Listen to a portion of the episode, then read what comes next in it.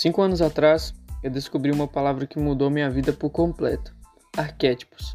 Os arquétipos usados em conjunto nos ajudam a viver como indivíduos e em sociedade. Hoje eu vim trazer essa chave que vai revelar a mudança real na sua vida. Aplique as simples tarefas que eu vou passar e sinta a mudança. Esse treinamento é para pessoas que querem uma vida mais saudável, próspera e abundante. Te espero.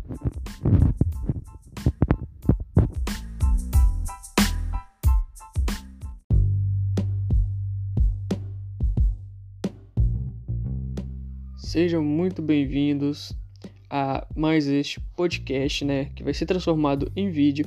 Se você estiver escutando, né, esse áudio, vai ali na, na, no YouTube, no caso, vai ali na descrição que eu vou estar deixando o link do podcast. Tem muito áudio interessante lá. Você vai gostar. Falo sobre é, algumas reflexões minhas, é, estudos de livros, é, sobre a mente, né? E sobre muitos, muito a tema sobre os arquétipos. E hoje a gente vai falar sobre os arquétipos junguianos, é, os, os, arquétipos de Carl Gustav Jung. Por quê? Quando eu comecei a estudar sobre os arquétipos, eu percebi que tem uma coisa muito errada no, no, no meio aí, né? No meio das mídias. Então as pessoas estão tentando usar os arquétipos. Isso é muito estranho. Isso é muito estranho. Porque você pode usar símbolos, tá? É, os arquétipos eles podem sim ser acabar sendo um símbolo, né? Mas não exclusivamente você consegue usar o arquétipo. Geralmente é ele que te usa, né? A gente vai entender isso mais para frente.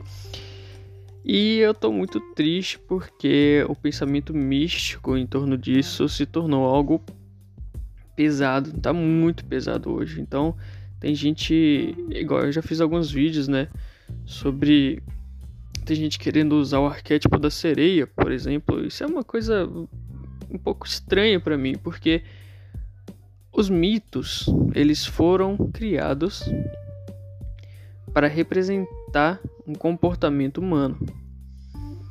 E aí a gente tem que pensar dessa forma. A pessoa quer usar o entre aspas arquétipo da sereia, né? Para eh, para coisas do ego, é para coisas do ego. Então, assim, é muito estranho porque a, o, o arquétipo da sereia, assim como da ninfa, né, eles foram criados para exprimir o lado negativo né, da, do amante, do arquétipo do amante. Então, quando a gente está no lado negativo do arquétipo do amante, a gente vai querer domínio sobre outra pessoa, vai querer, né, entre aspas, ficar mais bonito, mais bonita para tentar encantar outra pessoa, para prender ela na nossa vida. E assim, é, as pessoas estão usando isso como se. Né, é lógico que vai dar certo, por quê? Porque é a sua fé, tá? Não é que a imagem, né, a idolatria da imagem tá dando certo, cara. É a sua fé que tá, que tá fazendo isso acontecer. É a sua fé de que realmente vai acontecer, que tá fazendo acontecer. Então, por que, que você não pode usar isso para um lado mais construtivo, né? Mais um lado que vai ajudar as pessoas, vai ajudar vai ajudar a humanidade. A gente tem que descobrir o nosso propósito nesse mundo para a gente poder encaixar a nossa pecinha no, no, no tabuleiro, no, no quebra-cabeça que é essa história da humanidade. Então a gente não pode, não pode de jeito nenhum ficar criando idolatrias. E eu tô vendo isso acontecer. Eu tô vendo isso acontecer na minha frente, o pessoal usando o arquétipo da Isso tá em alta. Você vai buscar o que as pessoas estão procurando sobre arquétipos. Você vai ver que é arquétipo da sereia com golfinho, arquétipo da Cleópatra. Pessoal, eles exprimem comportamentos humanos. O arquétipo ele é uma, uma imagem primordial, tá? É uma imagem quase que definitiva sobre um comportamento. Ou seja, é, usar o arquétipo, né, entre aspas, né, que o pessoal está tentando colocar na cabeça das pessoas é o que? É imitar um comportamento. Mas só que como que você imita se você não sabe qual é, qual é o comportamento que ele define? Qual, qual comportamento? Aí, lógico, você vai entrar nos lados sombras. Tá? Então vamos lá, vamos, vamos deixar isso de lado um pouco, vamos falar sobre os arquétipos de Jung. Jung, além de, de, de um grande psiquiatra, né, ele foi um grande arqueólogo da mente. um arqueólogo da mente e um grande historiador também. O Jung ele passou a estudar várias culturas. Várias culturas. Inclusive eu indico um livro dele que é ótimo, é um dos melhores livros que eu já li. Eu vou, vou falar assim, sinceramente, é um dos melhores livros que eu já li na minha vida, que é O Homem e seus Símbolos. Você vai ver que ele estudou várias culturas e estudando essas várias culturas, ele pôde perceber alguns padrões nos mitos deles, né? E esses padrões remetiam a comportamentos das pessoas, ou seja, você ia numa cultura e, e você tinha um deus lá que ele era o deus do trovão, por exemplo. Até aí tudo bem, né? E esse deus se comportava de uma maneira muito peculiar. E aí você vai em outra cultura, tem um deus também, que é deus do trovão. E ele também se comportava da mesma maneira, tá? É, e aí, numa cultura, você tinha o que eles chamam de trickster, né? Trickster, que é o... É, é tipo um, um bobo, né? Um, um, ele é o, literalmente o arquétipo do bobo. É, ele faz pegadinha com todo mundo, gosta de fazer farra, né? gosta de brincar o tempo todo. E na mitologia, creio que é a norte-americana que tem o Trickster, né? Que é o que? É o é o coiote. A gente viu esse desenho o tempo todo e a gente, eu creio que muita gente não sabia, mas esse é aquele coiote que fica correndo atrás do Papaléguas. É o Trickster. Fica fazendo, é por isso que a gente ri, é porque ele, ele foi feito para isso. Ele é um arquétipo primordial, é uma imagem primordial para rir, entende? É o bobo, né? O bobo da corte, no caso. E aí, é, outras culturas também têm é o, mesmo, é o mesmo comportamento, só que em personagens diferentes. Ou seja, várias, entre aspas, como o Joseph Campbell dizia, máscaras de Deus. Entende? É, e aí, e por exemplo, na mitologia nórdica, nós temos o Loki, que é o deus da trapaça, né? Então a gente já começa a ver que esses padrões, eles acontecem, mas só que como que uma cultura, como que as pessoas, elas puderam perceber isso se elas não tiveram contato uma com a outra. Então Carl Gustav Jung começou a pensar, poxa, pode ser que exista um inconsciente coletivo. Coletivo. Já que as pessoas não têm eh, as culturas antigas não tinham contato uma com a outra, só que elas têm os mesmos mitos, os mesmos dados de comportamento, né, que lógico era por observação é, eu creio, né? Eu ainda não estudei muito a fundo. Eu vou estar tá tentando estudar os, os trabalhos de Joseph Campbell. Mas eu creio que o mito, ele é cri... tem um mito que ele é criado e tem um mito que ele, que ele veio do inconsciente coletivo. Por que, que ele veio do inconsciente coletivo? Tá? Nós hoje nós temos nossas artes, nós temos nossas músicas, e essas músicas elas também seguem o mesmo padrão, elas todas têm que ter um arquétipo. Né? É, geralmente quando as músicas são boas, quando a arte é boa, ela tem um arquétipo. Então a pessoa ela exterioriza o que tem dentro do inconsciente coletivo.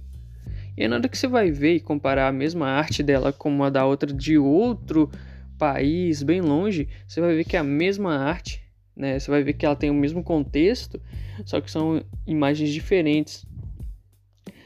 E aí você percebe, né, o que o, o Jung ele definiria como um arquétipo. Ele pega essa, essa ideia tanto de Platão, né, como de alguns outros livros.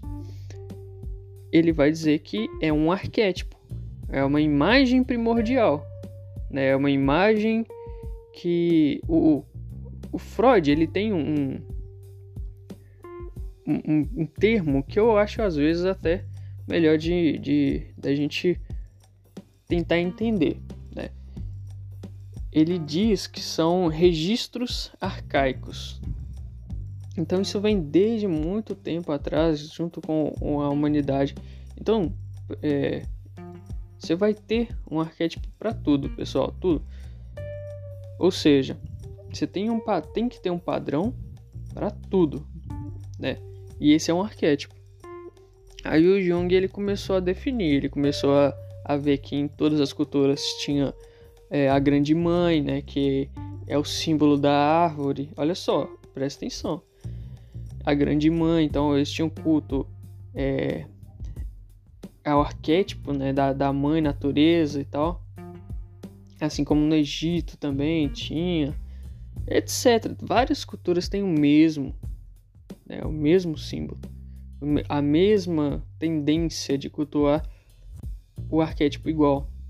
E aí, olha só, ele definiu da grande mãe, ele foi definido da ânima do ânimos, ele definiu também do Trickster, né, que é o entre aspas, o nosso atualizado bobo da corte. E nisso, o Carl Gustav Jung foi, foi refinando as suas, as suas questões. Ele percebeu também que nos sonhos, pessoal, nos sonhos, tinham símbolos. Pessoas é, sonhavam com símbolos que elas nunca viam, mas que em outras culturas já tinham o mesmo símbolo. E esse símbolo, ele explicava alguma coisa, cara ele explicava alguma coisa que já aconteceu com pessoas no passado. E na hora que a pessoa sonhou com aquilo, aconteceu a mesma coisa com ela. E assim, você consegue perceber isso? Consegue perceber esses padrões? Então é, é essa, essas são as imagens primordial. Para tudo tem uma imagem primordial, tá? Para tudo tem que ter uma imagem primordial. Para uma cama, uma cama ser uma cama, ela tem que ter ali né, é, su sua for forma certa, tem que dar para deitar. Então é um arquétipo, é o arquétipo da cama. E aí as várias culturas, né, elas tinham arquétipos, por exemplo, do guerreiro, elas tinham que formar guerreiros na sua sociedade, tinham magos, tinham sábios. Hoje a gente refinando, a gente tem 12 grandes arquétipos de personalidade. 12 grandes arquétipos de personalidade, ou seja, nas culturas antigas e, nas, e na modernidade, nós temos os mesmos, as mesmas personalidades. Só que essas personalidades, elas mudam, né? Elas mudam perante as adversidades da vida. Ou seja, quando você é criança, você tem um arquétipo, está ativado um arquétipo, e aí você vai crescendo, você vê que vai mudando as coisas ao seu exterior, você vai se adaptando e você vai ativando outros arquétipos, tá, pessoal? Tá vendo? Olha só a diferença. Ele não é ativo, você não consegue usar ele. Ele é ele que te usa para exprimir alguma coisa, pessoal. Então, vai ter uma, uma em uma determinada tempo e espaço da sua vida ali, né? você vai ter um, é, um arquétipo ativado, mais ativado. Na verdade, nós todos temos os 12, os 12 arquétipos na nossa vida, nós temos os 12. Só que às vezes um está mais ativado. Pessoal, e, e como que ativa? Como que ativa? Qualquer coisa pode ativar um arquétipo. Qualquer coisa. Você entra numa livraria, você já está ativando o arquétipo do sábio, cara. assim, você já está ativando. Você está lendo um livro sobre um arquétipo determinado, você está lendo um livro sobre como eram os guerreiros do passado, você já está ativando. Você, você entra num, num estádio é, para jogar, né? Você já está ativando o arquétipo do guerreiro. Você entra numa academia, está ativando. Ok? Então, olha só, é muito simples ativar um arquétipo, só que as pessoas complicam. Eu vou fazer um vídeo melhor sobre ativação de arquétipos, de como usar os arquétipos. Né, como, entre aspas, usar os arquétipos símbolos, tá? Os símbolos dá para usar. Agora, esses arquétipos, né, que são os arquétipos de personalidade que as pessoas querem, da Cleópatra, sereia, não é assim que funciona. Você entra nessa, nessa vibração, tá? Como, por exemplo, o arquétipo do amante negativo. Pessoal, por quê? Por que que... E assim, infelizmente, a maioria são mulheres. Por que, por quê? Por qual motivo? Entende? Por qual motivo querem usar é, isso? Entende? Então, pessoal, vamos lá. Nós temos os, as duas grandes personalidades, né? E no vídeo mais profundo eu quero fazer sobre cada uma dessas personalidades. A questão é, geralmente as pessoas dependendo do, das suas experiências de vida, elas vão ativando um arquétipo e podem ser que ativem um lado negativo. E esse lado negativo, pessoal, ele provoca muito desequilíbrio psíquico, provoca muita confusão entre as pessoas, tá? Nossa, é, é complicado. Eu fiz, eu fiz um texto sobre a sociedade do bobo, tá no meu Instagram, vou estar tá deixando aqui na descrição também. E vocês vão perceber que quando o bobo negativo tá ativo na pessoa, ela começa a fazer pegadinhas assim que, que vão muito. São muito. Como é que eu posso dizer? Nossa, é, vai atrapalhar a vida das pessoas, sabe? Causa confusão, causa desgosto. Teve uma matéria em que um brasileiro ele fez uma piadinha sem graça com uma egípcia e ela se sentiu ofendida. Por quê? Porque quando você não leva em consideração essa fase da sua vida, é isso que acontece. Quando você não entende o seu comportamento, é isso que acontece. E acabou que ele foi preso, obviamente, né? Só que ele foi preso no Egito. O governo brasileiro não tinha como fazer nada. Então, assim, se você não tem autoconhecimento sobre si, você acaba caindo nesse lado, nesse lado negativo do, do arquétipo e aí, como que faz para sair? Você tem que conhecer o arquétipo que você está vivenciando. E essa é a importância, cara, de você entender os, o comportamento. Você vai achar nas mitologias antigas, nas histórias antigas, o que, que você está vivendo. O que você está vivendo hoje, alguém já viveu no passado, pessoal. E eles codificaram num mito, tá? E assim, para você poder reverter a situação, sair do lado negativo, você tem que saber qual que é a tarefa que o arquétipo tá querendo que você exteriorize, né? Tá vendo que é ele que te usa? Ele que te só que ele usa para expansão, ele usa para crescimento seu, cara. Ele ele ele quer que você cresça mesmo, né, na natureza. Ele quer que você cresça, só que você tem que saber o que, que eu tenho que fazer então. Pô, eu tô aqui com eu tô eu sou eu tô no cargo de líder. Então eu tô com o arquétipo do governante aqui. Como que eu tenho que ser um bom líder? Né? Como que é um bom líder? Qual que é o comportamento de um bom líder? Lembrando, um bom líder ele tem que passar pelo que o Joseph Campbell ele definiu como jornada do herói. Se ele não passar por isso, ele tá no, no, no líder negativo, ele tá no, no arquétipo do governante negativo. E aí que tá, poxa, você tá ativando ali o arquétipo da Cleópatra. Está, entre aspas, né, pessoal? Vamos lá de novo. Está ativando o arquétipo da Cleópatra. E você não sabe como é as qualidades de um bom líder. O que, que adianta? Será que é exatamente para isso que as pessoas querem? Será que é exatamente o comportamento de um governante que, eles quer, que elas querem? Ou elas querem suprir alguma necessidade do ego? né? Quando você não tem um propósito bem definido, né? E é isso que o arquétipo vai te ajudar. Ele veio para te ajudar na conclusão do seu propósito. E quando você não tem, acontecem outras distrações. Então a pessoa acaba um relacionamento, né? E acaba um relacionamento, não tá mais se sentindo confortável, não leva em consideração não leva em consideração as coisas que ela fez no passado, né, ação e reação. A gente tem que entender as leis da natureza também. E, e assim, a, a, desculpa, as leis mentais também, né? Física, né? Ação e reação é física, só que a gente pode levar isso para qualquer, pra qualquer, qualquer lado. E aí depois acaba um relacionamento ali. E o que, que ela faz? O que, que ela faz? O que, que ela faz, cara? Quer buscar o ego o ego dela fala: olha, a gente tem que fazer isso. Então ela vai buscar esses métodos e acaba acreditando num misticismo. Pessoal, quando Olha só, olha só, para você entender o arquétipo, nem o Carl Gustav Jung ele ainda definiu como que eles eles nascem. A gente ainda não sabe como que eles nascem.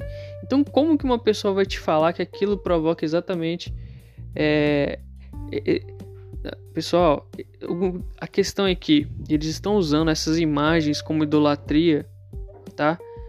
Só que eles não te explicam como que isso funciona. Então, é pura fé você está usando de fé, tá? Um símbolo, ele, sim, ele ativa neurotransmissores, mas arquétipo não. O arquétipo, né, por, por assim dizer, ele que vai te usar, tá? E quando você se autoconhece, você potencializa. E você se potencializa ok? E é isso que vai te definir crescimento, não usar um papel de parede, tá? Lembrando, um símbolo sim, ele vai provocar determinado neurotransmissor em você. E isso vai provocar dopamina, serotonina, etc, tá? Cada um vai vai fazer isso e também podem ser que inibam isso. Mas um arquétipo não, não, não, não usa ser Pessoal, eu não, eu não, vou falar assim, né? Cada um faz o que quer. Mas toma cuidado com idolatria. Toma cuidado colocar coisa de sereia, coisa de Cleópatra. Aí fica quase que cultuando ela, achando que isso vai lhe trazer alguma coisa. Isso vai acontecer perante a sua fé, tá? Mas não precisa, não precisa de você de você usar uma imagem, uma idolat você idolatrar alguma coisa, tá? você pode copiar o comportamento de, de, de alguém ou de alguém que já está no posto que você está. Olha só, eu já revelei o segredo aqui. Você pode copiar o comportamento. Na verdade, é isso que, que é essa forma que a gente pode usar o, o arquétipo, né? Copiando um comportamento. Um arquétipo ele é uma imagem de um comportamento humano. Então, só que aí você tem que saber também, pessoal, porque vai ter o lado negativo, cara. E se você não souber qual que é o lado positivo, você tá propenso a cair no lado negativo, consequentemente. Então é isso. Né? Eu vou fazer um outro vídeo falando sobre os 12 arquétipos de Jung e as qualidades de cada um. Pessoal, tem um. Eu fiz um treinamento aqui embaixo. Eu vou estar tá mudando tá, o link porque eu não gostei muito da plataforma que, que eu coloquei o treinamento. Mas até, até eu postar esse vídeo ele já, já vai estar tá em outra plataforma que são sobre os, os 12 grandes arquétipos e suas tarefas. Então eu vou te mostrar quando você tiver ativo um, né? Vamos por exemplo colocar de exemplo o mago. Vamos supor que você é um mago moderno, né? e está com ele ativo na sua experiência de vida atual, o que, que você tem que fazer para ele não se tornar negativo na sociedade? Pessoal, olhe a importância disso, cara. Olha a importância disso. 99% dos problemas da sociedade são falta de personalidade. Uma personalidade bem definida. 99%. Então, é, os problemas da sociedade são conflito entre pessoas. Não tem nada a ver com máquina, não tem nada a ver com. com. com tecnologia, são conflitos entre as pessoas, são uma falta, uma falta de personalidade bem definida. Então, olha a potência que é você entender é, qual, qual arquétipo está ativado na sua vida e como você potencializar ele. Então eu vou deixar aí, tá? E eu espero que tenham gostado. Deixem seu like, se inscrevam e eu vou fazer mais vídeos sobre isso, tá? Muito obrigado e até mais.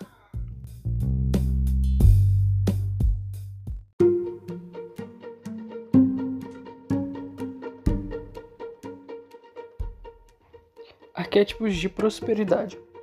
Toda vez que um ser humano é bombardeado por alguma imagem emotiva, aciona os resquícios do seu inconsciente. Esses resquícios são como programas de um computador. Esse programa, ao ser acionado, provoca emoções sentimentos e determinados comportamentos, dependendo muito do arquétipo que foi utilizado. Sabendo disso, temos que entender que prosperidade é muito mais vasto, né? O tema é muito mais vasto do que apenas ter enormes quantidades de dinheiro. Ter prosperidade é muito mais do que isso. Para que a prosperidade seja realmente efetiva, temos que ter equilíbrio no âmbito emocional, familiar, profissional e social. Então, que tipo de arquétipo podemos usar para atrair esse estado?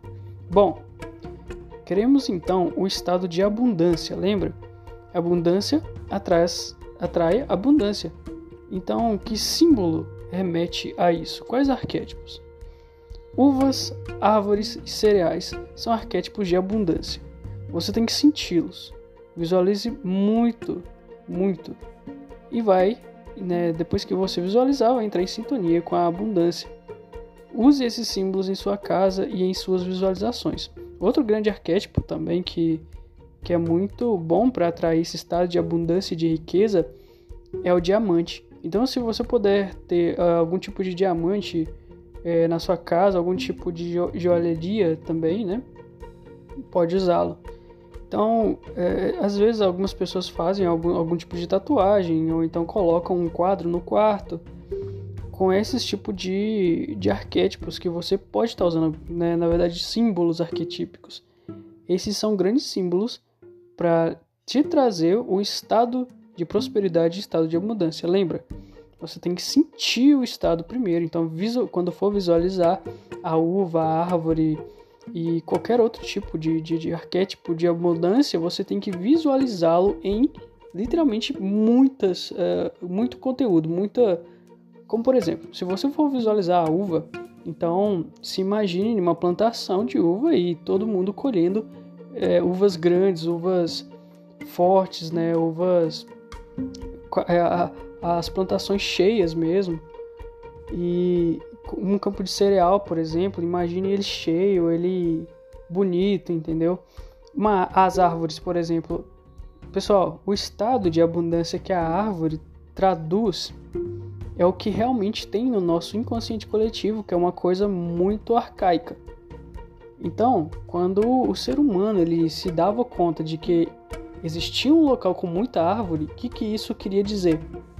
Que naquele local ali, né, tinha muita abundância de comida. Então, a, necessidade básica do ser humano de alimentação ali dentro era condizente. Então, esse, esse símbolo da árvore, né, da árvore firme, da árvore forte e robusta, ele está no nosso inconsciente. Toda vez que a gente aciona esse símbolo conscientemente, a gente entra em, nesse estado de abundância. E relembrando, né? Tudo que a gente é, a gente atrai, beleza? Então, também eu recomendo utilizar afirmações todos os dias antes de dormir e quando acordar. E beber água de uma determinada forma, galera. Essa questão da água eu vou vir trazer mais futuramente, que é a questão da pesquisa do Dr. Mazuro Emoto, tá? as afirmações que você pode usar, né? E toda hora que você for beber água, você vai usar tipo essa daqui. Eu sou próspero e abundante. A riqueza chega para mim em quantidades enormes. Sou feliz e agradeço por isso. Mas façam verdadeiramente, não façam apenas uma coisa monótona, tá? Pessoal, visualizem quando vocês estiverem fazendo essa oração. Visualizem literalmente. E acompanhem os resultados e sinta a mudança. Bênção e prosperidade chegarão até você a partir de agora. Muito obrigado e até mais.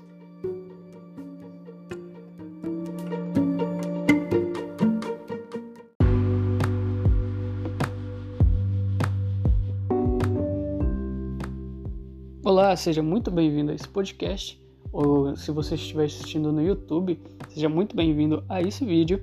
E hoje eu vou conversar com vocês um relato que eu tive, né? Eu até escrevi aqui e vou estar tá comentando com, com vocês, né?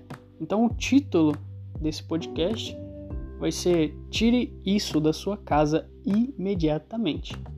Então eu tive o prazer de conversar né, com uma pessoa que ela estava me dizendo que a vida dela estava uma confusão e que ela não conseguia prosperar nas coisas e nem tinha energia para fazer as coisas que ela queria. Então, depois de conversa vem, conversa vai, eu pude perceber que a maioria das reações que ela tinha na vida era referente aos símbolos que ela mantinha na sua casa. Pedi para ela trocar esses símbolos que eram alguns pequenos arranjos, né, e alguns quadros que ela tinha no quarto. Depois disso, ela me mandou uma mensagem que eu resumi, né, mais ou menos assim: Olá, hoje eu consegui um aumento no emprego e meu chefe disse que queria uma palestra sobre o que eu faço para ter tanta agilidade. Hoje eu sei, depois das suas explicações, que graças aos símbolos novos que você me passou, eles estão gerando novas boas energias que me fazem prosperar. Agradeço muito e irei te mandando novidades. Eu não vou revelar o nome dela aqui por questões de privacidade, mas eu, eu intitulei esse caso de Ana. Então, eu decidi trazer aqui para você três símbolos para você tirar da sua casa agora e eu vou explicar o motivo disso acontecer.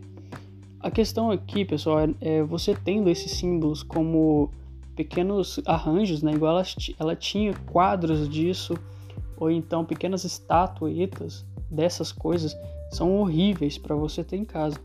Então, o primeiro símbolo, símbolo, pessoal, tá? Símbolo é o pato. Pato. Qualquer quadro ou enfeite que você tiver com esse animal desenhado, tira da sua casa. É um símbolo fraquíssimo e, e assim, você lembra da frase ele foi feito de patinho? É exatamente por isso. Quem tem esse símbolo e, e se identifica com ele é sempre feito de sempre, sempre deixado é, nos pés de alguém, sempre, sempre é feito de chacota, né? Então tira esse símbolo da sua casa. Todo símbolo que você tem, todo símbolo que você usa, ele interfere nas suas questões, nas suas uh, questões de, de sentimento mesmo. Então você vai agir de uma determinada forma e você não vai entender o porquê mas é esse símbolo refletindo na sua vida, tá? Então, o segundo símbolo que é para você tirar, se você tirar, tiver alguma imagem disso, tira da sua casa, que são as galinhas. A galinha também é um símbolo fraquíssimo, galinha não voa e, e cisca, né? E ela cisca na comida que as pessoas jogam no chão para ela comer. Então, a sua reação, pessoal, vai ser de acordo com, com aquele, aquela espécie. Então, assim, eu vou explicar melhor o porquê que isso acontece, tá? Mas então o terceiro símbolo, que é a vaca, assim como os outros símbolos aqui expostos, são animais de abate. São animais de abate. Beleza? Então, portanto, símbolos extremamente fracos. Pessoal, tira esses símbolos da sua casa e coloca símbolos fortes e você vai ver o resultado, tá? Agora, uma explicação, resumidamente, né? Existem símbolos que provocam reações mais fortes no nosso corpo. Eles ativam determinados neurotransmissores. Então, quando você vê um símbolo, por exemplo, de uma de um pato, né, de um pato ou então de uma árvore retorcida, eu estou dando outro símbolo aqui, ó. Uma árvore retorcida, por exemplo, ela vai inibir neurotransmissor. Então, a neuroassociação que o seu cérebro vai fazer com aquela imagem é de inibir questões de alegria, de prazer, por exemplo. Então é muito diferente de quando você vê um símbolo poderoso, que vai ser o tema do próximo vídeo ou do próximo podcast. Ok? Então, esse tipo de símbolos, os, que, os três que eu passei aqui em cima, eles inibem neurotransmissores, não te dão prazer, eles não te dão é, ação, entendeu? Eles não trazem felicidade no nível é, inconsciente. Isso pode ser consciente quando você começar a perceber que você está triste, que você não está conseguindo fazer é, vontade de fazer nada. Então tira esses, tira esses símbolos e coloca os símbolos fortes. Beleza?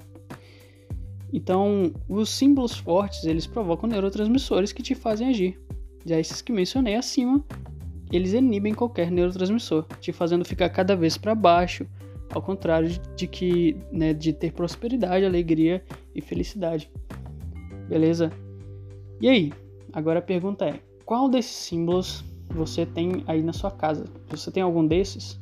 Bora trocar para símbolos fortes? É o tema da próximo, do próximo áudio, né? Do próximo vídeo. Eu espero que você assista e troque logo esses símbolos da sua casa.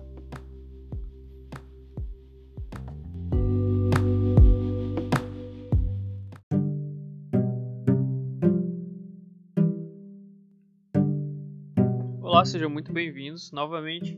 Voltamos a é, fazer os vídeos, né? Na verdade, eu não vou fazer vídeos, eu vou fazer áudios. Então, geralmente vai ser um podcast, vai ser um áudio bem rápido, vai ser uma dica rápida, vai ser um, um vídeo resposta, né? Que vai ter apenas o áudio.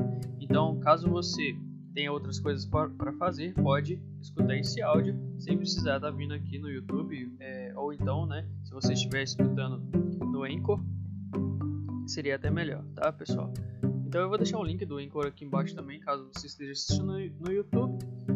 É, e nesse, nesse vídeo aqui, nesse podcast, né, eu só vim falar que estamos de volta, estamos com grandes projetos aí e eu vou estar tá fazendo esses vídeos também como respostas.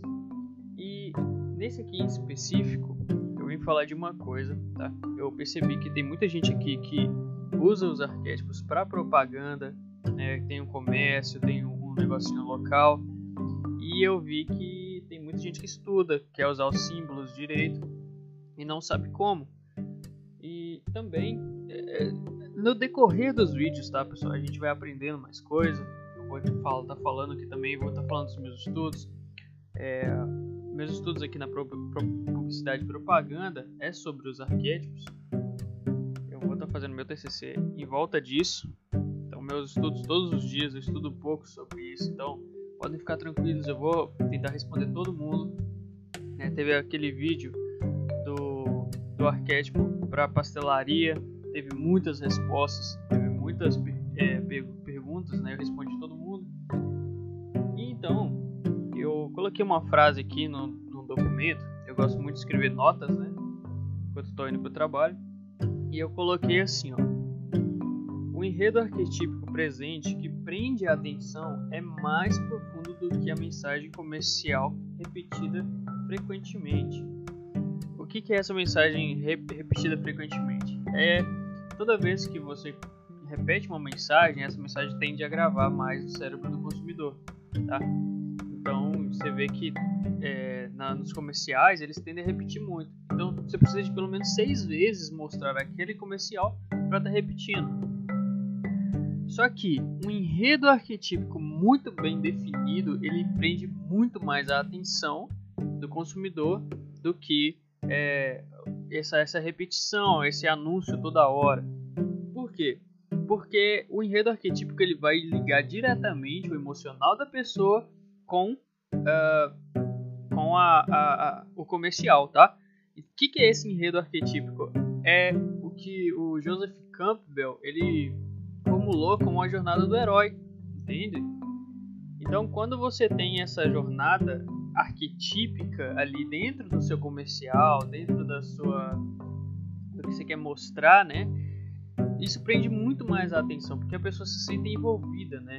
Lógico, dependendo também, pessoal, da persona, né? Então, vamos supor, tem uma persona ali que ela já está na, na idade de aventura ali, ela quer explorar então, ele com certeza vai estar com o arquétipo do explorador um pouco mais ativo.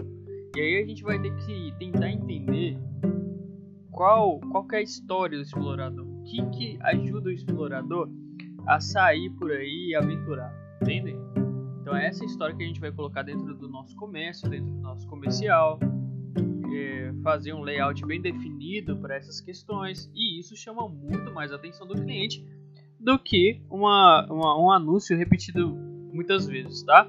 Então, esse é um vídeo curto, é só pra isso mesmo, tá, pessoal? Começou a chover aqui. E é, se você gostou da, da dica, né? Ajuda a gente aí curtindo e comentando. Se tiver alguma dúvida também, pode colocar aqui que eu vou responder, tá, pessoal? E é isso. Muito obrigado e até o próximo vídeo.